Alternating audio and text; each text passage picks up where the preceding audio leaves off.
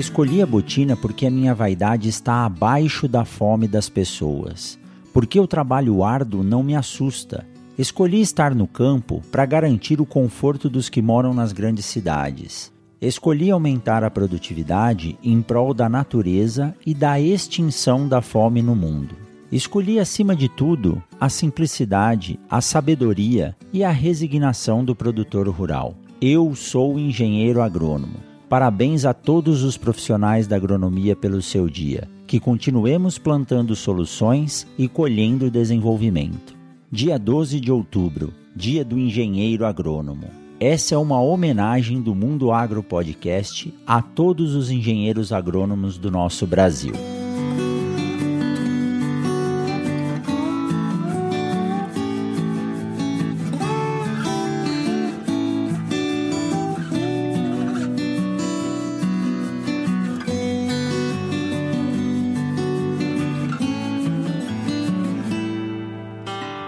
Agora o Mundo Agro Podcast. Saiba tudo sobre o agro, informações, novidades e muito mais. Mundo Agro Podcast para ouvir onde estiver.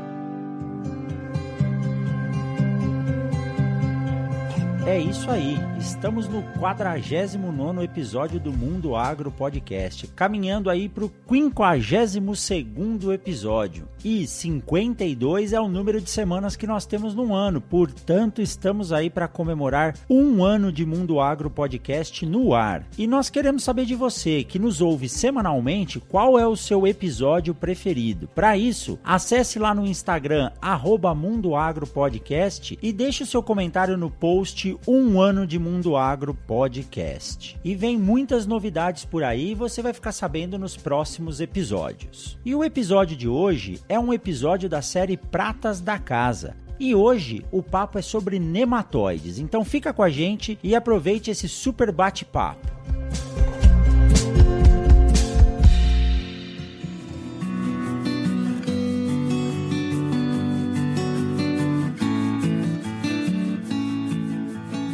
Bem-vindos ao Mundo Agro Podcast, o seu podcast sobre o agronegócio. E o tema de hoje é um tema muito importante e relevante na atualidade. Nós vamos falar sobre nematóides. E para falar sobre nematóides, eu trouxe um amigo meu aqui da UFMT, do campus de Barra do Garça. Então vocês já sabem que o episódio de hoje é um Pratas da Casa. E o Pratas da Casa de hoje é com o professor Dr. Paulo Afonso Ferreira. Tudo bom, Paulinho? Como que você está? Tudo bem, Rogério. E você? Tudo jóia, graças a Deus, nessa rotina doida de trabalhar de dentro de casa, dar aula pelo computador que a gente não aguenta mais. É. Mas estamos aí, firme e forte, né? Novos tempos, né, meu amigo? Vivendo e aprendendo, né? Isso Vamos aí. passar por essa daí e aprender mais uma. Que joia, que joia. Paulinho, é um prazer estar com você aqui no Mundo Agro Podcast. Sei que você é um especialista em nematóides. Fazia tempo já que a gente queria bater esse papo e trazer as atualizações sobre o que está ocorrendo em termos de incidência de nematóides, manejo, controle, plantas resistentes e assim por diante. Então tenho certeza que o papo de hoje vai ser muito bom, muito bom mesmo. Mas antes de começar, Paulinho, eu gostaria de pedir para você se apresentar. Fala um pouco aí sobre o engenheiro agrônomo Paulo Afonso e professor da UFMT. Muito bem, Rogério. Eu sou, como você disse, engenheiro agrônomo formado pela Universidade Federal de Viçosa. E quando eu comecei meu curso de agronomia, já no meu segundo ano do curso de agronomia, eu tive o grande prazer de ser aceito pelo laboratório do professor Silamar Ferraz, um grande nematologista já aposentado, né, mas um grande nome da nematologia brasileira. Aí, a partir desse momento, fiz todos os meus trabalhos, meus estudos voltados para a nematologia. Aí acabei a graduação, entrei no mestrado sob orientação do professor Silamar Ferraz e fiz o doutorado, tudo em fitopatologia da Universidade Federal de Viçosa, mas com ênfase em nematologia. Então toda a tese, todos os trabalhos foram realizados na parte de nematologia. Em 2013 vim para a Universidade Federal de Mato Grosso, aonde eu tenho o prazer de o meu concurso foi né, exatamente para fitopatologia e nematologia agrícola.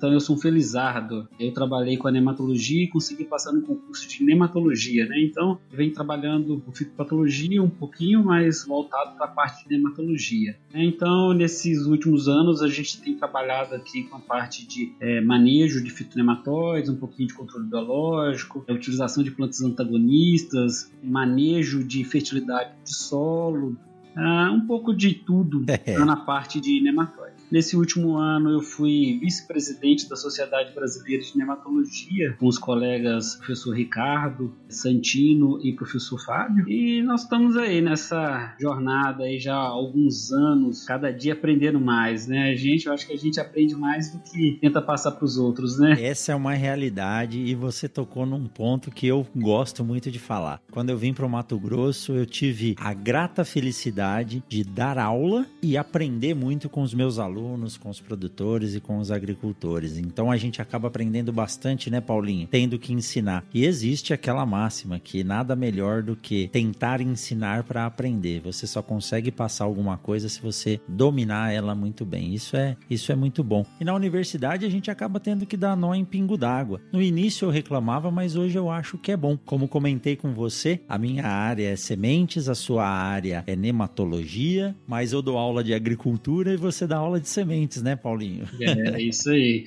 Mas tudo bem, é isso aí. Paulinho, como o assunto é nematologia, em função de toda essa experiência que você nos falou aí no seu breve currículo, que eu tenho certeza que tem muita coisa em volta disso, né? Gostaria de perguntar para você, e é uma das perguntas cruciais. Nematóide hoje é considerado o problema do futuro que nós já estamos enfrentando na realidade. Quando eu estudei, se falava um pouquinho de problema em nematóide na cultura do café, se implantar sem saber se tem na área é um problema sério. Tinha alguma coisa lá em torno do, da soja, mas hoje cresceu demais. Ela realmente está disseminada. Alguns já eram nativos da região, mas com as monoculturas acabou aumentando muito a população e o dano econômico em função desse problema é real. Você tem como nos, nos centralizar ou você tem como nos trazer mais ou menos uma ideia do que são esses nematóides patogênicos e qual que é o problema, qual que é o problema em termos financeiros que eles têm causado para a agricultura moderna hoje? Sim, Rogério. Esses fito, fitonematóides, como a gente chama, né, ou nematóides, parasitas de plantas, na verdade, eles são animais. O reino Animalia, nós temos o filo Nematoda. Na verdade, ele é muito conhecido da gente sendo nematóides de animais. Por exemplo, a famosa lombriga, né? O Ascaris lumbricoides, uhum. é um nematóide que a gente chama popularmente de verme, né? São os vermes. Então nós temos nematóides animais, nós temos nematóides marinhos, nematóide de vida livre e uma pequena parte são os fitonematóides, ou nematóides parasitas plantas, tá? Esses nematóides eles tiveram adaptação, né, para se alimentar de plantas e a gente sabe que eles podem se alimentar de plantas de toda espécie cultivada agronomicamente economicamente eles são capazes de alimentar. Certo. Então, o Sasser, em 1970, ele fez uma estimativa mundial de perdas causadas pelos fitonematóides, ele falava em torno de 10% que, do que era plantado no mundo. Mas a gente consegue fazer algumas, algumas projeções aqui para a região. O Brasil planta aproximadamente 38 milhões de hectares de soja. O Centro-Oeste ele contribui com uma grande parte dessa soja. A gente sabe que dependendo da espécie do nematóide, nós temos aí a amostra, a gente recebe amostras com mais nematóide ou com menos nematóide, em questão de quantidade Perfeito. e de frequência, tá? Então, a gente consegue fazer projeções de quanto de área está sendo atacada por nematóides e a gente tem projeções de perdas que eles causam. Então, de forma geral, aqui eu fiz até utilizando a cotação do dólar de hoje. Aqui no Centro-Oeste, na cultura da soja, a gente tem perdido de 500 milhões de dólares por ano até Nossa. 1 bilhão e meio de dólares por ano. É um prejuízo bem, vamos dizer assim, bem, bem volumoso. gente está falando em dinheiro, né, em valores, previsões de perdas, mas o fato é o seguinte: quando a gente vai conversar com o produtor e fala com o produtor qual que é os principais problemas de doença na sua lavoura, o produtor vai falar, por exemplo, na soja, ferrugem e nematóide. Nematóide. Você vai conversar com o produtor de algodão, ele vai falar assim, ramulária e nematóide virou dobradinha, né? O rematóide está entrando em todos os problemas aí, vamos dizer assim. Como você disse, nós temos aí, provavelmente, eu vejo dois motivos desses nematóides terem se tornado problemas sérios, seríssimos aqui no Centro-Oeste. Um é a chegada de nematóides novos, como aconteceu o nematóide do cisto. Não no Brasil tinha. não tinha, o heteroda glicins, ele, ele foi introduzido no Brasil né, na década de 90. Outro é a alteração do nosso sistema de cultivo, né? Nós começamos a fazer safra, segunda safra, vir com pastagem, né? Então a gente começou a criar uma ponte verde de uma safra para outra e alguns nematóides como o Pratinectus brachiurus, que a gente chama ele de polífago, ele consegue se alimentar de várias plantas, então ele consegue sobreviver de uma safra para outra e aí ano após ano nós estamos aumentando essa população de nematóides na lavoura. É isso mesmo. Tendo alimento, né, Paulinho, que são os exudados de raiz, a própria raiz e a planta, o nematóide vai se manter e vai se multiplicar. A taxa de multiplicação desses vermes filamentosos, né, se é assim que nós podemos chamar, é muito alta, né, Paulinho? Sim, Rogério. A, cultura da soja, por exemplo, ela é muito susceptível. A gente usa um termo técnico chamado de fator de reprodução. Na nematologia é muito falado nisso. Ah, o que, que é esse fator? É a população final dividida pela população inicial de nematóide. Né? Perfeito. Então, quando você pega o fator de reprodução lá numa variedade de soja da 30, 40, quer dizer que em 60 dias, esses testes são feitos normalmente em 60 dias, aumentou a população 40 vezes, 30 vezes. Então, eles têm uma capacidade reprodutiva muito grande na soja. E a soja ela tem uma característica de ser intolerante. A gente consegue ver que a soja ela sofre mais que os danos causados pelo nematóide. Tanto é que a gente, quando a gente vai falar dos nematóides, a gente fala muito de soja. Uhum. Não é só a soja, ele pega também o algodão, ele pega o milho, ele tá em várias plantas, Sim. né? Mas a, a- a soja, os sintomas são mais visíveis, são mais fáceis de a gente detectar os sintomas. Tá? Então por isso nós vamos estar abordando muito a parte da soja, Perfeito. A cultura da. Perfeito, perfeito. E Paulinho, na verdade, os nematóides eles são endêmicos dos nossos solos. Um nematóide que está vivendo num solo, ele pode se tornar um nematóide fitopatogênico? Ô, Rogério, nós temos uma comunidade, vamos dizer assim, de nematóides no solo.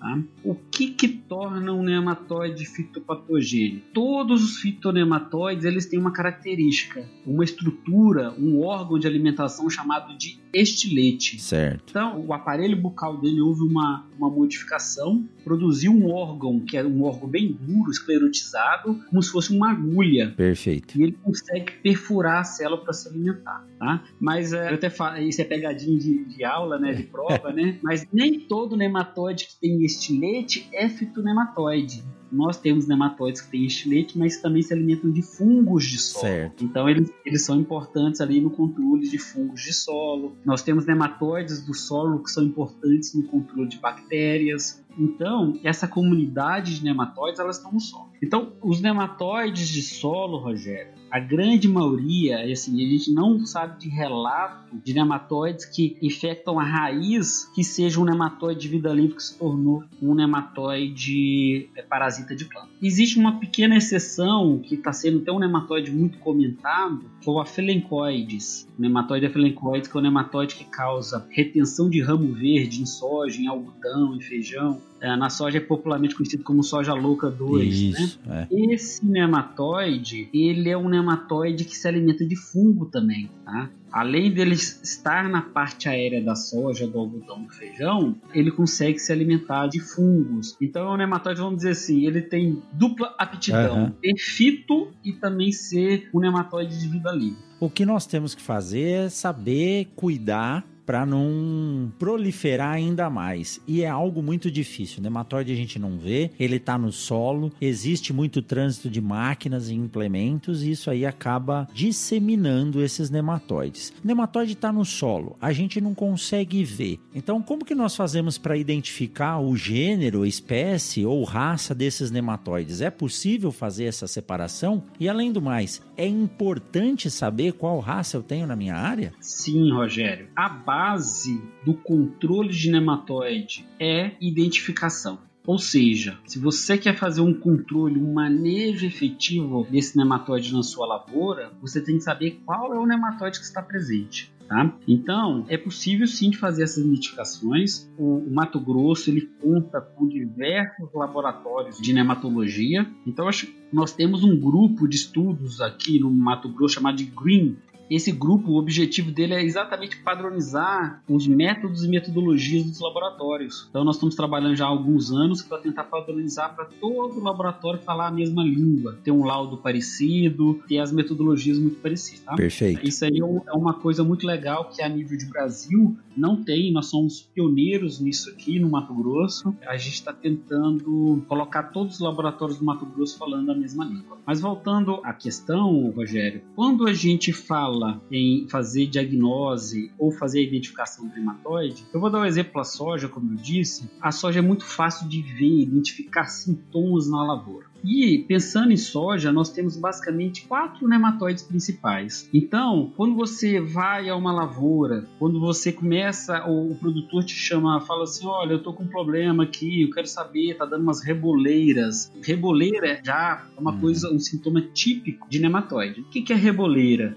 São sintomas de plantas localizados não é só nematóide que causa reboleira. Certo. Nós temos outras coisas que causam reboleiras, né? Outros agentes que causam reboleiras. Mas é um indicativo de ser um patógeno de solo, causando uma reboleira ali. Por exemplo, o nematóide pratilencos, conhecido pratilencos daquiurus, nematóide das lesões radiculares, esse nematóide, as plantas ficam com subcrescimento. É muito interessante você ver plantas pequenas e do lado, de fora da reboleira, plantas grandes. E ele tem uma característica, a, a coloração da planta não altera muito. Ela continua verde. Certo. Já o nematóide das galhas, o gênero Meloidogene, é um nematóide já que as plantas já ficam também com subcrescimento e uma folha chamada de, popularmente no campo, de folha carijó. A folha fica toda manchadinha, parece um sintoma de fitotoxidez ali, ou confunde um pouco com deficiência de potássio. O nematóide do cisto, Heteroda glycinis, quando você chega na lavoura da soja, você vai também ver plantas com porte pequeno e essas plantas com amarelecimento, amarelecimento, tá? Certo. E o último nematóide muito importante aqui para o estado do Mato Grosso e para o centro-oeste de forma geral, ele está em menor frequência, um pouco nas amostras, é o nematóide Cotylenchus reniformes ou nematóide reniforme. Esse nematóide, o sintoma da parte aérea se assemelha com o. Olha só, então, nós temos dois nematóides que os sintomas uhum. se assemelham à parte aérea. Uhum. Como a gente pode ter uma noção de qual nematóide está presente? Aí a gente tem que verificar o sistema radicular. Certo. É uma coisa interessante porque a gente fala muito nisso, mas a gente vê no campo que o pessoal tem um pouco de preguiça de ver raiz ou tem um pouco de medo de tirar a planta, né? Uhum. A gente precisa ver o sistema radicular. Então, o nematóide das lesões, o Pratinectes brachiurus, nós vamos ver lesões na raiz, coloração escura. O nematóide da galha, e talvez ele é o mais fácil de identificar o sintoma na raiz, que nós vamos ver as galhas. As galhas são muito visíveis, Sim. muito fáceis de serem identificadas. O nematóide do cisto, a gente começa a ver as fêmeas e o cisto. Aí precisa um pouco de treinamento, tá? Eu gosto de usar uma lupinha, para quem não tem experiência, para ver isso aí. Leva a lupinha, aquela lupinha de ver procurar ferrugem, eu gosto de usar ela para ver o cisto na raiz. Mas o heteródera, ele é, ele, a gente consegue ver ele a olho nu, a fêmea? Conseguimos, conseguimos, Poxa. conseguimos. E aí é, nós temos por último o Rotilenx reniformes, que ele, quando ele está presente na raiz, normalmente ele forma uns grúmulos de solo aderido à raiz. Porque a fêmea de Rotilinus uniformes, ela é uma fêmea sedentária, ela não movimenta igual o Pretilicus na raiz, ela fica paradinha e ela produz uma massa de ovos. E essa massa de ovos, ela tem uma substância pegajosa que o solo fica aderido a essa massa de ovos. Ah, então a gente começa a ver umas bolinhas de solo aderido à raiz. Só que mesmo assim, Rogério, a gente sempre indica, o importante, o ideal é mandar para um laboratório fazer as análises, porque o laboratório ele vai, além de identificar se tem só um nematóide, se tem mais de um fitonematóide ali, que a gente encontra muitas vezes é, é mais de um fitonematóide, e a gente tem uma noção de população desse nematóide na raiz, tá? Perfeito. Então, como fazer essa coleta? A gente recomenda o seguinte: fazer essa coleta depois da fase reprodutiva na soja. Eu particularmente eu gosto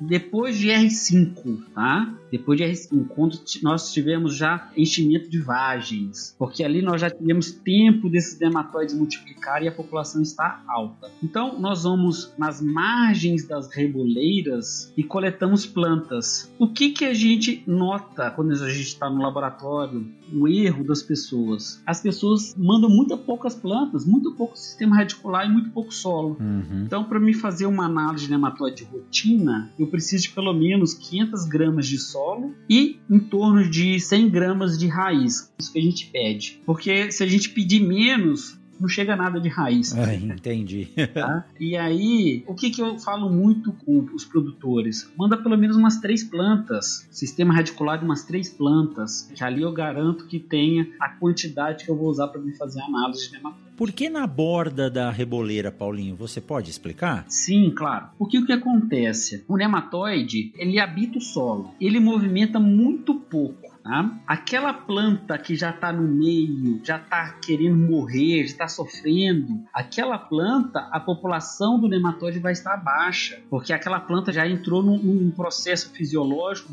muito, de injúria, de dano muito severo a ela. Ela não fornece mais nutriente para ele, nutriente né? Nutriente para aquele nematóide, exato. Aquelas plantas que estão na borda da reboleira, elas estão ainda ativas, mas a população do nematóide está alta ali. Perfeito. Perfeito. Eu gosto também de coletar mais de um ponto, não só um ponto. Eu gosto de fazer uma amostra composta para mandar para o laboratório.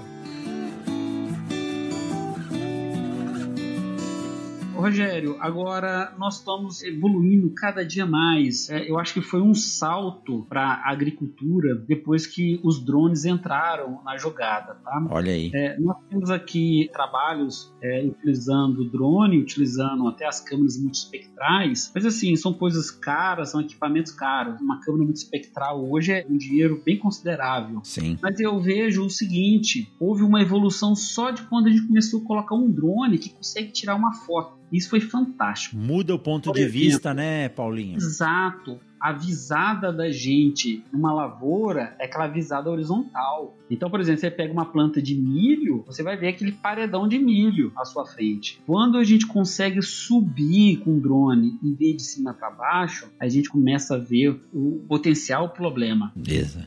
Na maioria das vezes a gente vê muitas reboleiras aparecendo. O ideal é que se tiver como pegar um ponto, é, essa câmera que está nesse drone é, seja georreferenciada, né? Porque aí pega um ponto e a pessoa vai lá, coletar coletar isso aí é fantástico. Então, a tendência é essa. O drone ajudou muito a gente aí a identificar, somente em grandes áreas, porque o pessoal em grandes áreas eles andam alguns anos de moto no meio, mas é uma coisa aleatória, né? Uhum. Então, quando você sobe ali com o drone e vê, te ajuda a achar esses problemas de nematóide. Rogério, voltando ao laboratório, depois que a gente recebe esse solo, essa raiz, ah, uma outra dica, sempre deixar no mesmo saquinho antes de mandar para o laboratório solo a raiz misturada, nunca separar certo. solo de raiz, porque senão a raiz seca. Ah, tá? E aí danifica o nematóide no processo de análise. Então, Entendi. Então, a umidade do solo mantém a raiz viável e os nematóides estão lá dentro vivos, né?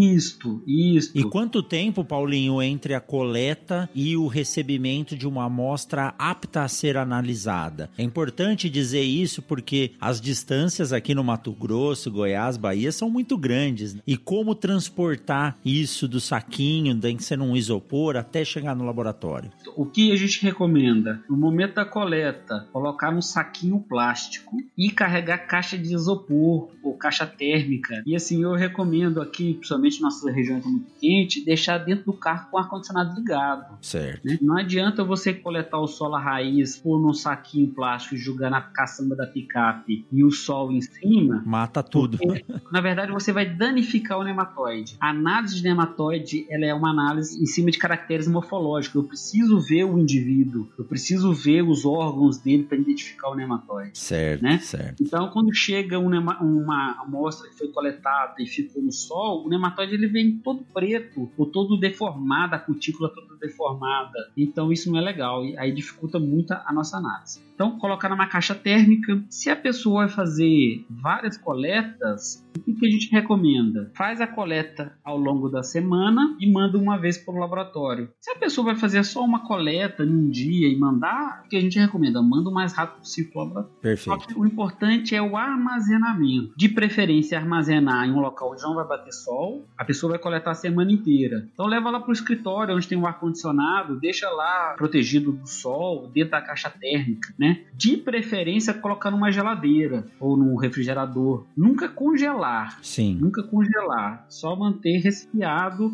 aquela amostra. E pode amarrar bem o saquinho, Paulinho, para evitar a saída da umidade dali de dentro? Pode, pode lacrar bem o saquinho, tá? Pode lacrar bem o saquinho, identificá-lo, né? E aí coloca na caixa térmica e mantém no local protegido. Passou uma semana, fez todas as coletas, envia para o laboratório. Eu não gosto de receber a amostra que tem mais de uma semana de coletada, porque aí começa esse problema de danificar o nematóide, começa a dificultar nossas análises aqui. Altera a morfologia, você não tem como identificar identificar, né? Isso. E aí aqui no laboratório nós vamos chegar alguns nematóides a nível de gênero. Por exemplo, o nematóide do cisto só existe o Heteroda glycinis aqui no Brasil na soja. Certo. Tá? O nematóide reniformes, que é importante para a soja e o algodão, só existe o Rotilenclos reniformes. Então você identificou, viu que é Heteroda, viu que é Rotilenclos? Pronto. Ok, pronto. Nematóide das galhas, nós temos duas espécies importantes em soja, milho e algodão, que é o meloidóide incógnita e o meloidóide avanica. Então, a, a forma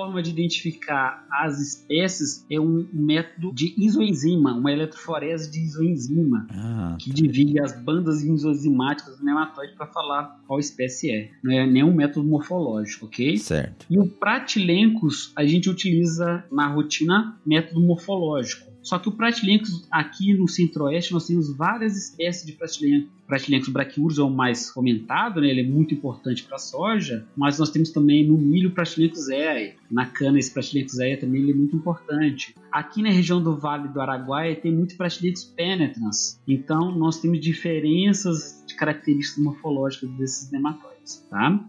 Ah, que a, o, o Pratilex penetris aqui no Vale do Araguaia ele ataca a cultura da soja também. Também. tá? Então, é, nós temos diferença. Agora, um, vou voltar ao, ao nematóide do cisto. O Heteroda glycinis, ele tem um detalhe. Apesar de ter só um- uma espécie no Brasil, nós temos várias raças desse nematóide. Esse é um nematóide que se reproduz por anfimixia ou reprodução cruzada. Então, tem macho e fêmea. Isso gera uma variabilidade genética muito grande nele. Então daí que vem as raças, né? Dessa variabilidade. Isso, isso aí. Nós temos relatados aqui no Brasil 11 raças. Tem municípios no Mato Grosso que tem as 11 raças. Então, por exemplo, Sorriso tem as 11 raças descritas lá em Sorriso, que é pertinho de Sinop. Então, por isso é importante que quando a gente for falar de controle no uso de variedades resistentes, a variedades resistentes à heterodabicinis, ela é resistente a uma raça ou algumas raças, tá? Então a variedade ela não pega todas as raças para o controle desse nematóide. Por isso é importante fazer a identificação do nematóide do cisto a nível de raça. Esse é um teste um pouco mais caro, né? Porque é um teste biológico, tá? Para a gente saber a raça, não é por caractere morfológico, nem molecular, nem enzimático. Na verdade, eu tenho que plantar variedades de sojas diferenciadoras e inocular essas com a população que eu recebi do campo de heterodalicinas. E aí, no final de 60 dias, a gente avalia isso aí, e aí a gente vai saber, com base. A gente usa de 5 a 6 variedades diferenciadoras para saber com base qual que é a raça que está presente na sua área. Então isso toma tempo. Sim. Basicamente um experimento que se monta para fazer isso. Por isso essa é uma análise um pouco mais cara. É, é isso aí, Paulinho. Na agricultura moderna, tudo se baseia em análise. Na análise da fertilidade do solo, na análise da composição química dos nutrientes, na análise das plantas através da análise foliar, também na análise das sementes e dos nematóides, como você muito bem colocou. E por falar em análise, eu quero lembrar aqui do Renatão, do Laboratório Solos e Plantas aqui de Sorriso, a maior rede de laboratórios de agroanálise do Brasil. Você quer conhecer mais sobre o Laboratório Solos e Plantas? Visite uma das unidades. Tem em São Paulo, em Assis, aqui no Mato Grosso, em Sorriso, Água Boa e até em Paragominas, no Pará. Tenho certeza que você vai ser muito bem recebido lá, vai tomar um café e conhecer a incrível infraestrutura que eles possuem. Ou visite o site do laboratório através do www.soloseplantas.com.br. Entendi. E Paulinho, pelo que você nos relatou até agora, eu avalio a presença e o desenvolvimento do nematóide nas plantas no estádio fenológico de R5. Uh, se eu tiver que identificar a raça, eu tenho que cultivar as variedades de soja para identificar. Então, esse não é um problema que eu posso identificar ele no campo e entrar com uma medida corretiva durante a safra. A partir do momento que ele está instalado, eu tenho que manejar para controlar controlar. Como que é feito esse controle? É possível matar nematóide fitopatogênico? Pois é, Rogério. Esse é o grande X da questão. Comparando com, por exemplo, com uma ferrugem, né? Sim, sim. Você identificou ela na soja, você vem e aplica o fungicida. Além disso, tem outros, outras medidas de controle, né? Como invasão sanitária, etc. Mas você tem um, um controle curativo vamos dizer assim, né? O nematóide isso não é possível nesta safra, onde ele está causando problema. Então nós temos que planejar para a próxima safra. Isso que é o grande problema. Muitas vezes as pessoas acham que é como, como se fosse controlar uma ferrugem. Eu vou comprar um produto e aplicar aqui agora e acabou o nematóide. E não é, né? Seria bom se fosse, né? Seria muito bom. É, seria. Mas infelizmente não é. Isso é uma característica de patógeno de solo, que habita solo. Muitos patógenos que habitam solo têm essa característica, como Fusarium, estou é, dando exemplos de fungos, tá? Fusarium, Rhizoctonia, né, o mofo branco. A gente identifica ele numa safra e a gente faz é, um planejamento para controlar na próxima safra. Ou seja, por isso eu gosto de coletar em R5, a gente vai ter uma amostra de qualidade, vai ter tempo de a gente pensar o que fazer. Eu possa já adotar medidas de controle no período de entre safra, né? principalmente se for uma segunda safra, ou se for plantar uma planta de cobertura, uhum. então eu, eu posso já pensar nesse controle. Então, Rogério, como você perguntou, a gente vai zerar, controlar, eliminar o nematóide? Não dá. Não, de forma alguma o que, que vai acontecer? Nós vamos entrar com medidas de controle para reduzir o nível de dano desse nematóide a gente nunca consegue zerar. A gente vai, na verdade, é reduzir o nível de dano para a gente conseguir produzir bem né? E esse nematóide não causar tanto problema. A gente fala até, Rogério, que o principal método de controle de nematóide é evitar que ele entre. É verdade. É até engraçado, né? Como assim, né? Você não está controlando, ele não está lá, mas é o principal, é evitar que ele chegue. E depois que ele vai chegar na área, nós vamos ter que conviver com ele. Imagina tá? em culturas perenes, né? Nós citamos aí a questão do café. Do café né? de, imagina 3, 4 anos para uma planta começar a produzir após a implantação. Aí de repente você vê que a sua área tem nematóide. Então, nessas culturas é muito importante fazer todas as avaliações na área em pré-implantação. Mas pelo que você disse, Paulinho, então é possível conviver de forma vamos colocar umas aspas aqui, harmônica com nematóide. Existem técnicas hoje para que a gente possa continuar produzindo bem, mantendo os níveis de produtividade, convivendo com esses nematóides, porque a partir do momento que ele entrou na área, eu não tenho como separar ele, como tirar ele do solo. Rogério, olha que interessante. Nós fizemos uma pesquisa, já faz duas safras, em parceria com o professor Milton, Milton Moraes, da Fertilidade de Solos. O professor Milton tem um projeto avaliando áreas do SESB. Certo. Então, as propriedades que se inscrevem nesse concurso do SESB, ele vai lá, faz coleta, para tentar ver a parte de, de solo, de planta. E eu peguei uma carona com ele e falei, professor Milton, traz umas amostras para a gente ver nematóide. Rogério, foi um dado muito interessante. Eu tive que é, estratificar lavouras de baixa produtividade e lavouras de alta produtividade. As lavouras de baixa produtividade, quando a gente faz uma correlação entre nematóide e produção, a gente vê o seguinte: quanto maior a população de nematóide, menor a produção. Né? Isso é o esperado, né? Mas quando a gente partiu para as lavouras de alta produtividade do SESB, nós começamos a ver, Rogério, que quanto maior a produção, maior era a população do nematóide.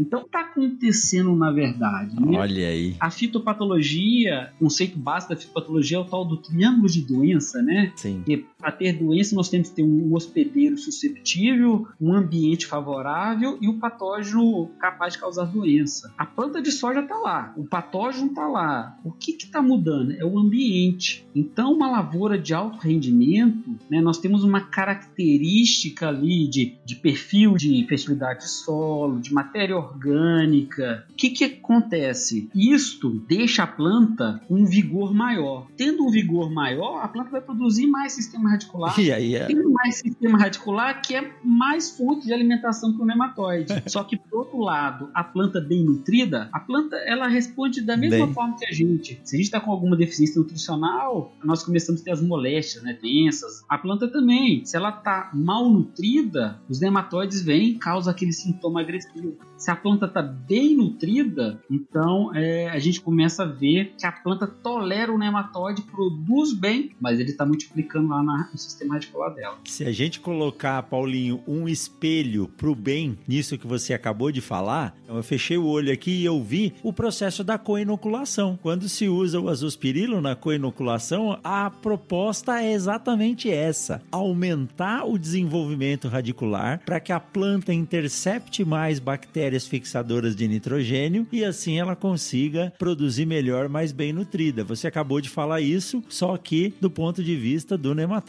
né? Nematóide, exatamente, Rogério. Então quer dizer, olha que trabalho interessante. Mesmo com altas produtividades nas propriedades cadastradas no SESB, havia uma população alta de nematóide. Existe aquela máxima, vou falar aqui, vamos fugir da nossa área, vamos falar dos outros. Na veterinária, na zootecnia, que o animal bem nutrido e bem cuidado, bem acondicionado, ele não vai ficar doente. Então, para a planta é a mesma coisa. Se o solo tiver bem cuidado, com todo o seu sistema de micro-organismos funcionando e interagindo, o nematóide vai ser apenas mais um e estará sendo autocontrolado uma planta bem nutrida consegue se desenvolver bem e aquela injúria para ela não a incomoda e não impede dela produzir bem. Que joia, Paulinho, que joia. Exatamente, é isso aí mesmo. O princípio é este. então quer dizer que se o solo está bem condicionado, o processo ou a técnica de rotação de culturas, ela é muito importante no manejo do nematóide, então. Sim, Rogério. Na verdade, nós temos várias medidas de controle, né? Rotação de cultura, variedade resistentes, controle utilizando produtos químicos e produtos biológicos, enfim, nós temos outros também. Eu estou citando as quatro mais utilizadas. Só que para cada uma utilizar cada medida dessa, Rogério, a gente tem que saber qual é o nematóide que está nos causando o problema. Certo. Por exemplo, o nematóide do cisto da soja. Esse é um nematóide que ele tem poucos hospedeiros. Então, as plantas hospedeiras para o nematóide do cisto são basicamente a soja, feijoeiro, feijão comum, feijão calpi, feijão adzu, que são aquelas plantas que têm uma certa proximidade familiar da soja. Essas plantas são hospedeiras do nematóide do cisto. Se você parte para qualquer outra planta, se você planta uma braquiária, se você planta um milho, se você planta um algodão, você consegue reduzir a ação do nematóide do cisto em rotação de cultura. Só que aí o problema do nematóide do cisto é exatamente o cisto. Sim. Porque esse cisto, o que, que é esse cisto?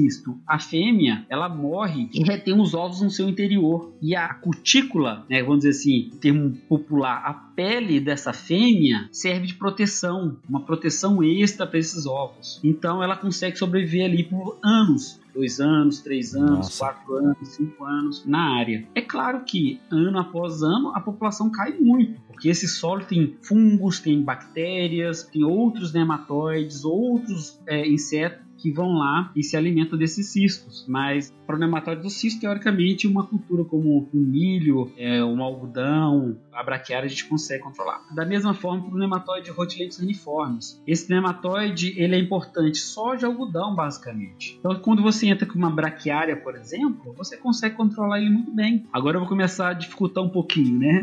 Agora vamos partir para o meloidógene. Meloidógene é, já é considerado o nematóide mais polífago. O que, que, é isso? Ele se alimenta de pólen, né? Muitas, fago, é, alimentação. Então ele se alimenta de várias plantas. Então o meloidógene, de forma geral, nas nossas culturas aqui que a gente usa em sucessão rotação, como milho, algodão, soja, essas plantas são hospedeiras do meloidógeno. E aí o meloidógeno incógnito ele se torna um pouco mais importante porque ele consegue multiplicar. Hoje nós não temos variedades de milho, híbridos de milho resistente a meloidógeno incógnito. Uhum. E o meloidógeno incógnito é muito importante no, no, algodão, ele multiplica muito no algodão. Então todas as plantas que a gente coloca em sucessão, por exemplo, eu quero fazer soja, milho, então você multiplica na soja e vai multiplicar no milho. Quando você voltar com a soja, a população dele vai estar alta. Até mesmo ah. na rotação, Paulinho, eu posso colocar alguma cultura ali que sirva de, de hospedeiro e aumenta a população e dele. Aumenta né? a população, exato. Então, é, para esse nematóide, a gente recomenda muito braquiária. A braquiária é muito boa, a resiliência é ótima para controlar meloidógeno. Aí o pessoal generaliza muito. O pessoal fala, ah, eu tenho nematóide na área. Não fala nem que espécie, nem que gênero é, nem que raça é. E o pessoal fala muito, a gente escuta isso muito. Ah, a braquiária é ótima para controlar nematóide. É hum. boa, controla nematóide do cisto, controla rotilencos reniformes, controla meloidógeno. O problema é que a braquiária ela multiplica o Bratilencos braquiurus. Então, o Bratilencos braquiurus é um nematóide polífico também. E aí multiplica em braquiária, multiplica na soja, multiplica no milho, multiplica no algodão, multiplica em diversas plantas. Em plantas daninhas, ele multiplica bem em várias plantas daninhas. E aí sobrou poucas plantas para usar na sucessão ou na rotação de cultura para controlar esse nematóide. Sim. E aí nós falamos muito da crotalária, crotalária spectabilis, crotalária ocroleuca, crotalária breviflora, o xilosante também tem um efeito interessante no controle desse nematóide. Aí o produtor fica muito naquela, ah, mas é uma planta que não tem um retorno financeiro direto, né? Sim. É. Só que aí nós temos que botar na balança. Esse nematóide realmente está causando problema? Como é que está a sua produção? Se você está colhendo 40 sacos, não está nem pagando os custos, 50 sacos de soja por hectare, 45, né? É. Se for uma área arrendada, você não está pagando seus custos. Né? Exato. Né? Não adianta você entrar com milho, não adianta, você tem que controlar esse nematóide. E aí essa rotação de cultura é muito importante. Perfeito. Olha aí, Paulinho, quanta informação. Nematóide é um assunto que traz muita dúvida e eu costumo dizer para os meus alunos aqui: se você se formar em agronomia e não conseguir ter uma boa formação em controle de nematóide e rotação de cultura, hoje você se forma meio agrônomo, né? é verdade. E, Rogério, só fazendo um gancho nesse seu comentário, há uns cinco anos atrás nós fizemos uma pesquisa nas escolas de agronomia do Mato Grosso. Infelizmente, o agrônomo formado naquela época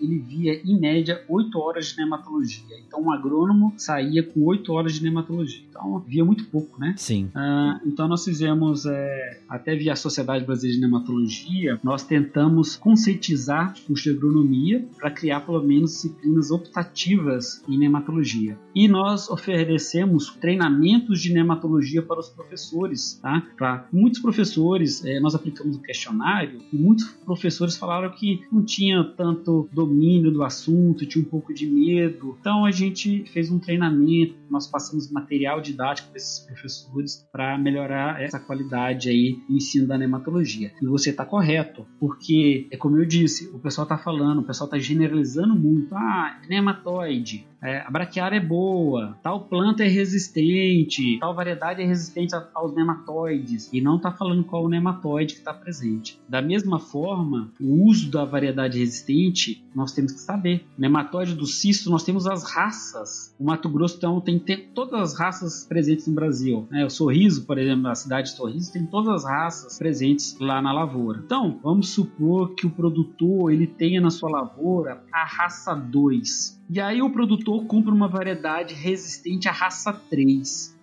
Ele vai plantar essa variedade existente e aí o nematóide vai multiplicar e vai causar problema na lavoura dele de novo. Olha aí. E ele vai lá e fala: Ah, mas esse material não é bom, falou que era resistente, mas o nematóide multiplicou. Na verdade, ele é resistente, ele não deixou de ser resistente. Só que ele é resistente à raça 2. E ele tinha na propriedade dele a raça, raça 3. 3. E aí nós precisamos conhecer qual raça está na área, tá? Infelizmente, como eu disse, é um teste meio moroso, meio caro de se fazer. E a análise de raça é uma análise um pouco mais. É, com um custo um pouco maior. Então, mas. Mas é possível de se fazer, né, Paulinho? É possível de se fazer e o produtor não precisa repetir todo ano. Ele pode fazer e a cada 3 a 5 anos ele repete a análise. Ou seja, né? nós precisamos de informação. A tecnologia por si só não resolve. Se nós não tivermos uma informação de qualidade e a aplicação aplicação correta da técnica. Esse exemplo que você citou é fantástico. Ele compra um material resistente a uma raça e a raça que ele tem na área é outra. É outra. Então ele acabou gastando dinheiro à toa e piorando o problema que ele tinha lá. Por isso que a pesquisa, a universidade, a Embrapa, os centros de pesquisa privados estão aí para desenvolver, né, Paulinho? Nós não trabalhamos à toa. A gente se dedica para poder trazer soluções para o produtor e soluções têm que ser aplicadas com a técnica correta. Exatamente, Rogério, exatamente esse tema ainda de resistência, Rogério, agora eu quero chamar a atenção para o outro oposto, que é o nematóide pratilencos, nematóide das lesões radiculares. Esse, infelizmente, nós não temos soja, nós não temos milho e nós não temos algodão com resistência a esse nematóide. Nós vimos é, exemplos de empresas que lançaram materiais falando que era resistente e depois viram que não tinha resistência. Então, esses materiais não pode dizer que são resistentes ao nematóide, tá? Ok. Então, Pratilencos braquiurus é um nematóide problemático. Você observa, ele, eu falei que na rotação de cultura ele é polífago, ele multiplica e nós não temos variedades resistentes. No outro extremo, eu falei do Heteroda que qualquer planta que fuja ali da, das leguminosas, vamos dizer assim, né? E nós temos a resistência. Então, são nematóides aí com características diferentes e a gente consegue adotar manejos diferentes para controlá-los. O nematóide das galhas, o meloidógene, principalmente o meloidógene incógnita, são poucas variedades de sojas resistentes a ele. E milho, os híbridos são quase todos susceptíveis a ele. O meloidógene javânica, nós já temos híbridos de milho é, resistente e nós já temos algumas variedades de soja resistente. E aí o Rotilencos reniformes, ele tem uma característica, a, a forma de parasitismo dele é muito parecido com o nematóide do cisto. E existem trabalhos que mostram que as variedades resistentes a cisto tem certo efeito no Rotilencos reniforme, tá? Variedade de soja. O algodão, sim. O algodão nós temos variedades resistentes ao Rotilencos reniformes. Então, Paulinho, quanto assunto importante, mas aí são só esses métodos de controle que nós temos ou tem mais alguma coisa aí? Tem um químico pra gente usar? E um biológico? Eu falo o seguinte, esses dois métodos, rotação de cultura e utilização de variedades resistentes, esses métodos eles são de excelente efeito de controle. Se você usa a planta certa para o nematóide certo, se você usa a variedade resistente para o nematóide certo, você vai ter uma redução muito drástica da população de nematóide você vai quase zerar o nematóide, vai chegar a um nível muito baixo de populacional. E aí, nós temos o controle químico o controle biológico. Tá? Nós temos vários produtos. É, produto nematicida químico, nós temos aí hoje registrado no Ministério da Agricultura aproximadamente 10 produtos de quatro ingredientes ativos diferentes. Agora, produto biológico, nós já temos 40 produtos registrados no Ministério da Agricultura de diferentes 40? 40 de diferentes ingredientes ativos que aqui são micro-organismos diferentes. Nós temos muito mais o porquê disso e será que ele é tão efetivo como a variedade resistente e como a rotação de cultura? Rogério, não é tão efetivo.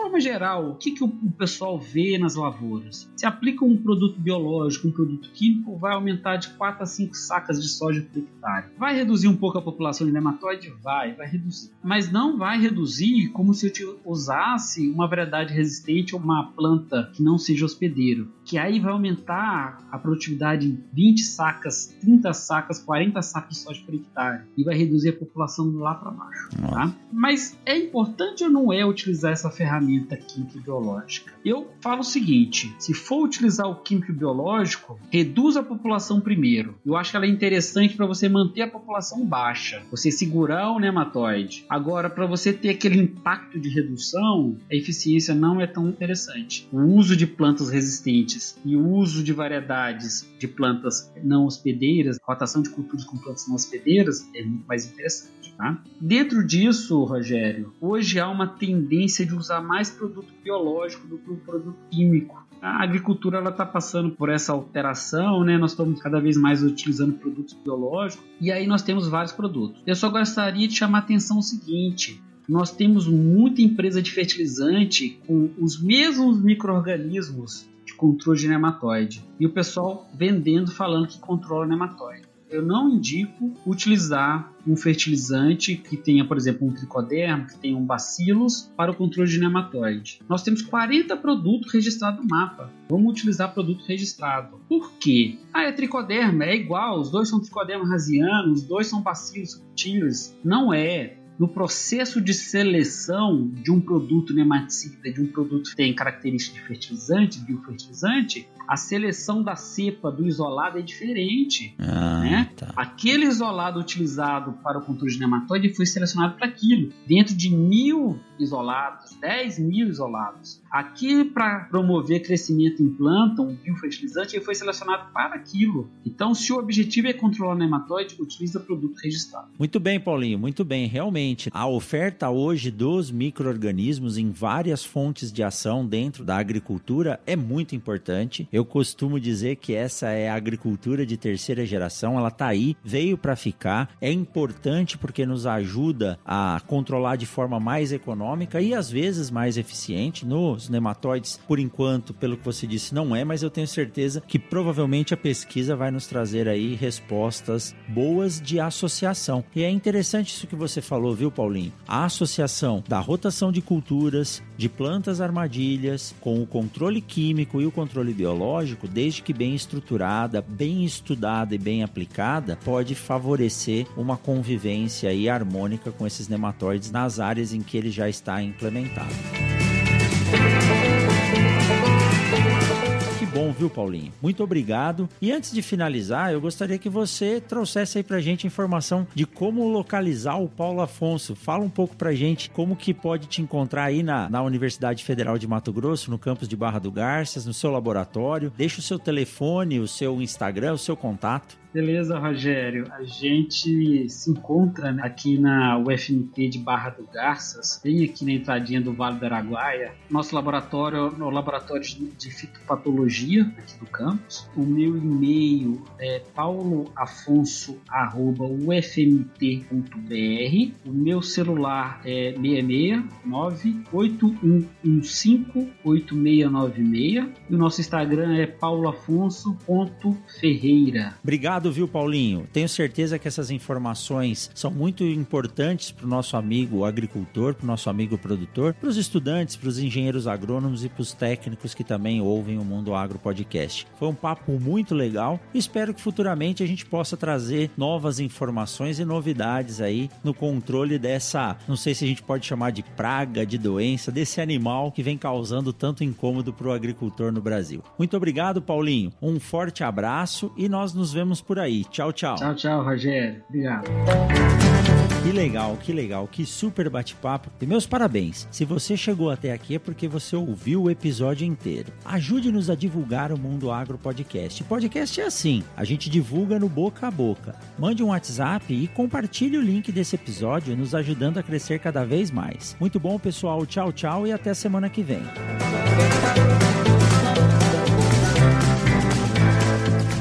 Mundo Agro Podcast para ouvir onde estiver.